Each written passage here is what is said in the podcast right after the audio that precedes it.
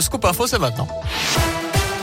Et à la une, le gouvernement en mode défensif après le séjour polémique de Jean-Michel Blanquer à Ibiza. Le site Mediapart a révélé hier soir que le ministre de l'Éducation nationale a dévoilé le nouveau protocole sanitaire à l'école depuis cette île espagnole des Baléares, bien connue des fêtards.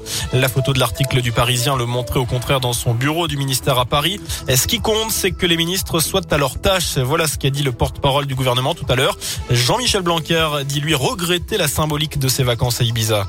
L'opposition demande la démission du ministre. C'est le retour du bling bling, a réagi le premier secrétaire du Parti socialiste.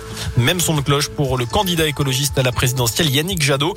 C'est d'ailleurs la question du jour sur radioscoop.com. Jean-Michel Blanquer doit-il démissionner? Vous êtes une majorité à dire que oui. Pour le moment, vous pouvez voter jusqu'à 19h sur notre site internet. De quoi en tout cas donner du grain à moudre aux syndicats qui appellent à une nouvelle journée de mobilisation dans les écoles ce jeudi. Ce seront des grèves par endroits ou seulement des rassemblements pour insister sur les revendications des enseignants et des personnels scolaires. Dans ce contexte, le Conseil constitutionnel rendra sa décision vendredi sur les deux recours déposés par la France insoumise, mais aussi les parlementaires socialistes au sujet du pass vaccinal. Le gouvernement se veut optimiste sur la décrue de la cinquième vague. La situation se stabilise en réa autour de 3900 depuis quelques jours. Ils étaient soupçonnés d'avoir laissé un de leurs amis pour mort dans un fossé en 2018 dans l'Allier. Deux hommes sont jugés cette semaine aux assises.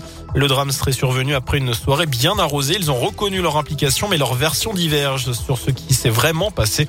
Ils encourent 20 ans de réclusion criminelle. Une famille de cambrioleurs jugée fin mars pour une série d'une trentaine de vols dans les départements de l'Allier et du Puy-de-Dôme notamment.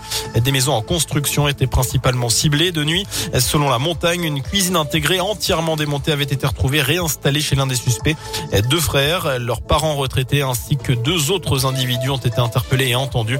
Certains ont été placés en détention provisoire et d'autres sous contrôle judiciaire. Les salariés de la société Loomis, toujours en grève à Cournon, ils réclament une augmentation des salaires de 95 euros pour l'ensemble des employés et de meilleures conditions de travail. Au niveau national, selon un syndicat, 85% des transporteurs seraient engagés dans ce mouvement de grève. Une enquête euh, pour des soupçons d'agression sexuelle ouverte à Paris après une plainte déposée par une ancienne journaliste de BFM TV contre Jean-Jacques Bourdin. La plaignante est aujourd'hui âgée de 33 ans. Elle a travaillé pendant plusieurs années avec le journaliste et elle affirme que celui-ci l'a, je cite, saisi par le cou et tenté de l'embrasser à plusieurs reprises. C'était dans une piscine d'un hôtel de Calvi en Haute-Corse et c'était en 2013 lors d'un déplacement professionnel. On termine avec du sport du rugby, 42 jours pour préparer le tournoi destination. Le staff du 15 de France a dévoilé tout à l'heure la liste. Les Bleus débuteront leur tournoi le 6 février face à l'Italie. Côté Clermontois, ils sont trois. Damien Penaud, mais aussi Tani Vili et Daniel Bibi Biziou. Et puis en basket, la JAVCM ne recevra pas Blois vendredi en Pro B. L'adversaire compte trop de cas de Covid. Voilà pour l'essentiel de l'actu. Excellente fin de journée. Eh ben,